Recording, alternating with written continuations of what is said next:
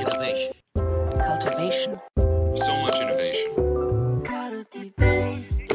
Radio. Check.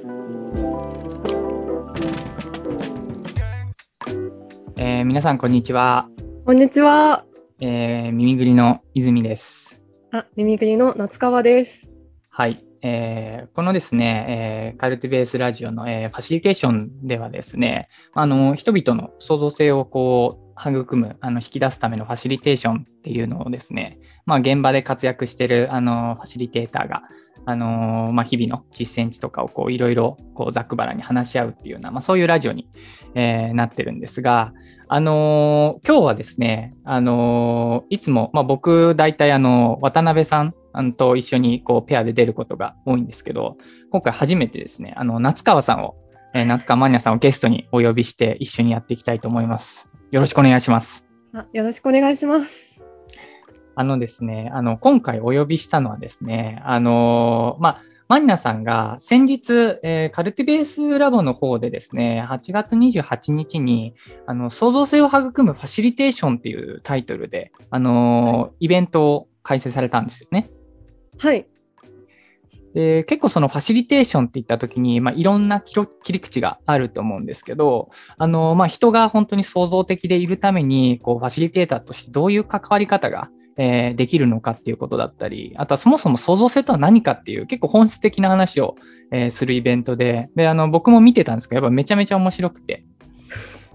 だから、まあ、実際開催してみて、あの、どうだったかっていう話もちょっと聞きたいですし、なんかその話に引きつけて、あのーまあ、これはファシリテーションラジオなので、なんかこう自分の創造性とか、あとはその相手の創造性をこう育んでいくための、そういうファシリテーションのコツって何なんだっていうのを、ちょっとあの、専門家の、あのーマリナさんにいろいろ聞いていけたらなと思って、今回ゲストにお呼びしました。よろしくお願いします。よろしくお願いします。じゃあですね、ちょっとまずか、あのー初めにマリナさん、ちょっと簡単に自己紹介をしてもらってもいいですか？はい。えー、株式会社耳ぐりのあのアートエデュケーターの夏川まりなと申します。そうですね。私はもともとは、あの、美術の教員を、中学校の美術教員をしてまして、あの、そうですね。美術教育をずっとあの研究していました。で、あの、創造性と主体性を中心に、あの、大学、大学院と研究をして、今は、あの、株式会社耳ぐりでアートエデュケーターとしてですね、なんかアートを通した、組織開発であったりだとか、あの、そうですね、それこそ創造性教育のプログラムを行っています。それこそ子供たち向けにやることもあれば、大人の方向けにやることもあります。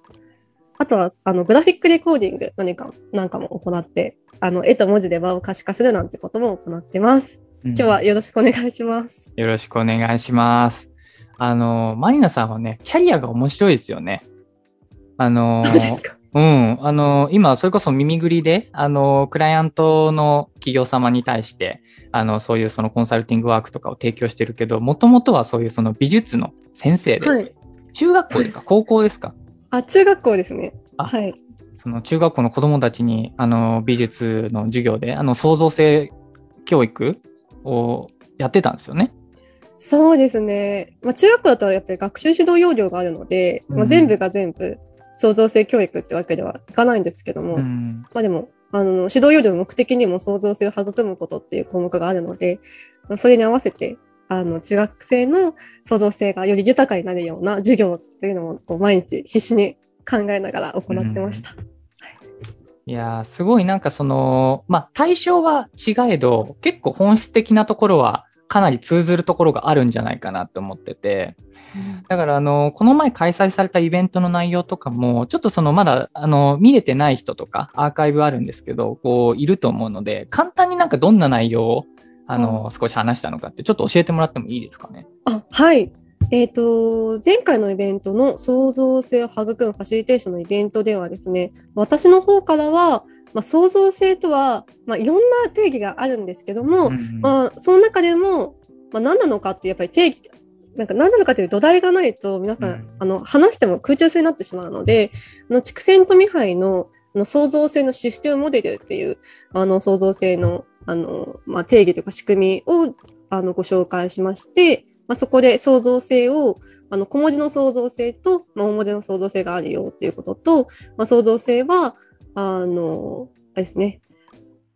あの小文字の創造性と大文字の創造性を位置づける、えっと、システムモデルがあるよっていうことをこちらでご紹介しました。まあ、なんか領域があって、うんあの、その領、その領域にアクセスしないと、いかにこう、創造的な人も、別になんか、なんか音楽とか美術とか、まあ何にアクセスするかっていうのがなければ発揮することができないので、あの、その領域のことがあるよっていうのと、あと、じゃあ創造性とは何なのかって話をした後でですね、じゃあ具体的にど創造性ってどうやって育むのっていうことを、まあ、実践ベースであのご紹介いたしました。なるほどね。なんか、あのー前提として、あの、創造性って言った時に人によってイメージするもの全然違うじゃないですか。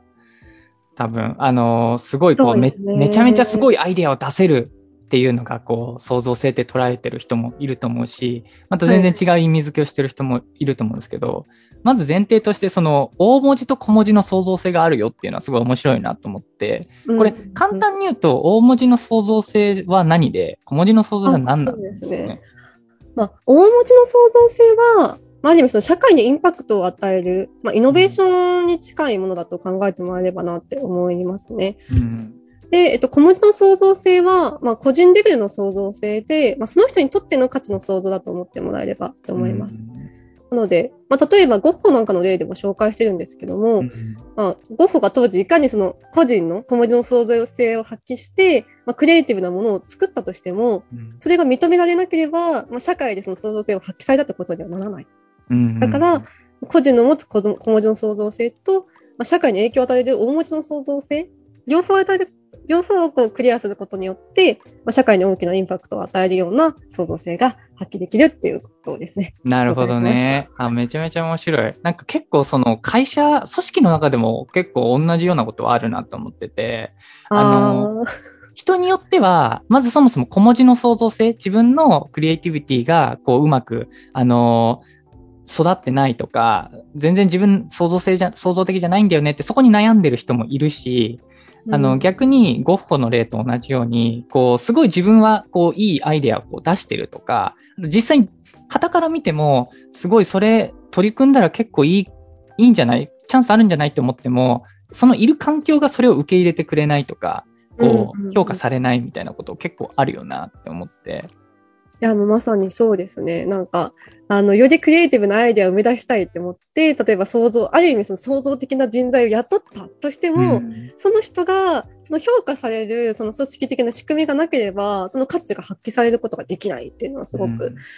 往々にしてあるので、それこそあの、富杯とかも、あの、あの、そういう例で企業の話とかもしてますね。なんか創造的な人材を取ったとしても、まあ、それはある意味場場と言われるその評価する人がちゃんと、まあ、何が良くて、あの、何を採用するのかっていう適切な判断軸がないと、全然意味はなさないよねって話をしてますね。なるほどね。そうか、そうか。じゃあ、あのーまあ、今回テーマが、その人の創造性を育むファシリテーションってっていうので、まあ、話し始めたんですけど、あのー前提として、そういうその創造性が発揮されない、育たないような、こう、環境って、まあ、多分結構なんか共通点あるんだろうなって思ってて、前提。はいはいはいはい。で、なんかその中の一つが今、あの、マニアさん言ってくれたような、こう、評価する、その、指標みたいなのがないみたいなところは、あの、ちゃんと、えーあるのかなって思ったんですけど、なんか、えーそれに絡めてもいいし、他のことでも、なんかこう、はい創造性が育たない、こう、組織の共通点とか、そういうのってなんかあるんですか？あ、そうですね。そうですね。まあ、創造性的ではない組織。まあ、個人がやっぱり力を持っていても、まあ、それがなかなか発揮できないっていう点で、やっぱり関係性に問題があるっていうことが、まあ、今までいろんな案件がありましたけども、すごく多かった問題かなって思っていますね。うんそうですね。あの、まあ、個人が自信を持って自分のやりたいことができた、言えたりとか、できたりだとか、うんうんうん、やっぱりその他人の評価によって、やっぱり、あ、自分って創造的じゃないんだって自信を失わせることも全然できるので、うん。意外と創造性って、もちろん個人が持つその能力っていうのもすごく関係してくるんですけども、うん。それと同じぐらい関係性の問題が、あの、強く出ているので、うん。今までやあの行ってきた案件ですと、どっちかというと個人に問題があるっていうよりは、本当にやっぱり関係性に対して、あの、ほぐしたりだとか、うんアクションしながら、あの組織の創造性を高めていったっていう事例が結構多いかなと思いますね。なるほどね。なんか、結構そこ悩んでる人いるのかなって思ってて、あのそれこそこれを聞いてくれてる、こう、皆さんとかは、多分その、えっと、あの、メンバーを育成するとか、マネジメントする、そのマネージャー側の、こう、方々とかも、まあ、いらっしゃるのかなと思っていて、で、あとはまあ、マネージャーじゃなかったとしても、自分のチームの、こう、メンバーと、こう、よりコラボレーションしていいものを作っていきたいって言ったときに、その、自分以外の他者の創造性を、こう、どうやって、こう、伸ばしたり、あと発揮できるようにするための関わり方ができるのか。うん。なんか、あのー別に、こう、それをこう、相手の創造性に、をこう、ふ蓋をしたいって思ってなかったとしても、なんか結果的にそうなっちゃってるケースとかもあるのかなと思って、うんうんうんうんなんかこう、マリナさん、なんかこう、そういう創造性をこう、他の人のこう、育むために、関わり方として気をつけてることとか、なんか、うんやってることとかって具体的にあったりします？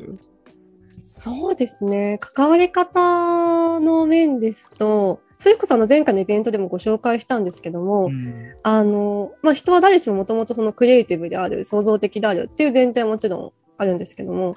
あの、それがなんで発揮できないかっていう場合で、こういろんな恐れが関係してるってことを前回紹介したんですけども、うん。なんか失敗や、まあ、評価や、まあ、変化や、まあ見られること、うん。そういう恐れが自分のそのまあ自然発生的な創造性をまあ検閲してしまって、うんあの個人が思うように実実力が出せなくなってしまったりだとかすることがあるので、まあ、関わり合うときはやっぱりそれらの恐れをなるべく抱かせなかったりだとか、あのほぐせるような関わり方を心がけるようにはしてます。それはあの子供も大人も両方含めて、はい。なるほどね。え、ちなみにそういうその、それをほぐせるような関わり方って、なんか具体的に言うと、例えばどういう感じでやるんですか？そうですね。なんか、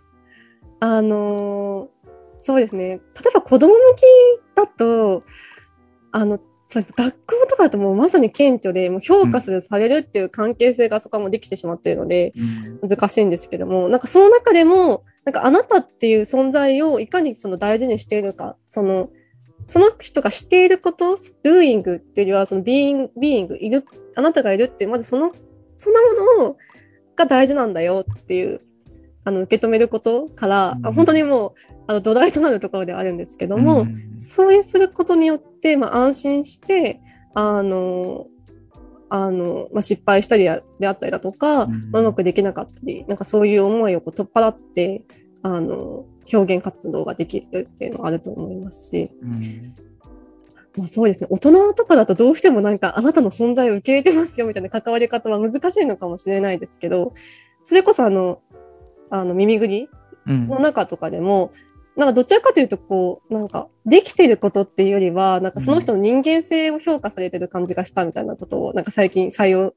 あの、された山里さんっていう方がおっしゃってたんですけど、はいはいはい。なんか、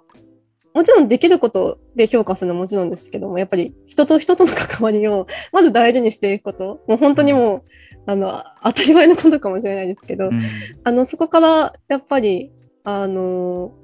安心して、あの、ある意味創造性って、まあ、逸脱行為とつながるところもあるので、うん。まあ、責められることもあるかもしれないとか、そういう不安なことがいっぱい多いと思うんですけども、ここではそういうこと発揮しても大丈夫なんだって思えるような場所を作るってことが一番なんじゃないかと思いますね。なるほどね。もちろんなんか思考のね、あの、創造的なし思考のための、まあ、テクニックっていうのはもちろんあるんですけど、まあ、関係性の面においてはそうだと思います。なるほどね。いや、確かに前提として、あの、その人がどういうアウトプットを出すかっていうよりも、まずその人の存在自体を肯定して受け止めるっていう、う。その姿勢はすごい大事なんだろうなって。そうですね。うーん。えでもち、ちなみにあ、最後もうちょっとだけ聞きたいのが、その、それって、えーそういうこう、スタンスでいれば、自然と創造性は発揮されるし、あとは育まれる、より創造的になっていくもんなんですか？そうですね。なんか、うーん、なんかはっきり言うと、その前回のイベントでご紹介したのは、関係性とあの個人の創造性両方に着目して、うんそれぞれをあの育成していくことが重要ってお話をしたんですね。うんあの関係性の話だと、ある意味その大文字の創造性を発揮するためのあの道筋は描けるかもしれないんですけども、うんあの個人のやっぱり小文字の創造性を高めるってことをしないとクリエイティブにはつながらないなって思うので、あの両方必要かと思います。だからお互いがあの存在を受け入れ合うってことだけではやっぱり生まれないうんと思いますし、そのために個人の創造性をやっぱり高めたりしていくことも必要かなと思います。なるほどね。え、その、マリナさん自身が自分の創造性を高めるために、こう、やってきたこととかってなんかあります？こう、聞いてる人たちが明日からじゃあ何、何しようって思った時に。ああ、そうですよね。なんか、あの、ちょっと変な話になるかもしれないんですけども、なんか創造性の研究で、あの、創造性があるかないかってどうやって評価するのかっていうもので、あの、いろんな評価項目があるんですけども、なんか一番すごく簡単に、あの、できるのが、創造性の、あの、効力感というか、自分が創造的だと、創造的な人間だと思っているかっていうもの、項目なんですけども、うん。なんかその項目が、例えば実際に、なんだろうな、すごいものが作れる以上に、あ、自分は創造的だと思ってるってことが、すごく創造的な、あの、創造性の発揮において重要だっていうことが言われていて、なるほど。だから、なんか今このラジオを聞いてる人で、あなたは創造的ですかって言われたときに、自信を持って、あ、私は創造的ですって答えられる人がどれくらいいるかなってすごく思っていて、うん。なんか、あの、まず、その、あなたが創造的じゃないってもし思ってるのであればうん、それは、あなたが創造性がないんじゃなくて、うん。そう思わされてしまっている何か過去の体験が原因だったりもするので、まず自分自身が、あの、そうですね、あの、クリエイティブティを持っている、自分が創造的な人間になるってことを、まず自分が認めてあげられること。そこから、やっぱり、そそこがスタートとなって、あの、行動してると、まあ、誰かがその創造性を認めてくれる機会は、まあ、今の時代、もうすごくいろんな形であると思うので、はい。まずやっぱそこからなのかなって思います。なるほどね。あ、面白い。その前提、創造性がないっていう前提でどう伸ばすかっていうんじゃなくて、はい自分には創造性がないって思い込んでる、その、さっきマリナさん言ってたけど、心の検閲を自分でしちゃってるっていう。ああ、まさにそうですね。はい、だから、ファーストステップとしては、自分自身でそこを外していくっていうのが最初のステップなんですね。いや、そうですね。なかなかうんそんな外せないよみたいな方もいらっしゃるかもしれないんですけども。うんうんうんうん。いや、でもすごい大事だなって思う。なんか、たそれ外さないで、どんなにこう、トレーニングしたりとかうん。してても、やっぱ本質的にこう創造的になっていくっていうのは自分が自分を認められなかったら、結構苦しい部分あるのかなって思うので。そうですね。いや、もちろん、あの、創造性のテクニックっていうのももちろんあるんですよ。なんか、うんあの、こう考えると創造的な思考だよねっていうのももちろんあるんですけど、まあすなんか、いくらそれが入ったところの、入ったところでこう底のないバケツのように、うんあの、そういう自分の肯定感がと、どんどんどんどん抜け落ちてしまうので、うんまずそこかなと。明な日からねはい。いや、ありがとうございます。すごい、これちょっともっといろいろ話したいですけど、ちょっとそろそろお時間になるので、一旦今日はここで、あのー終わりにして、ちょっとあのーすごいこの創造性っていうテーマで、ファシリテーションのことあのーマニアさんいっぱい持ってると思うので、ぜひまたゲストで来ていただいて、はい。別の深掘ったテーマでお話できればなと思います。はい。じゃあ今日どうもありがとうございました。ありがとうございました。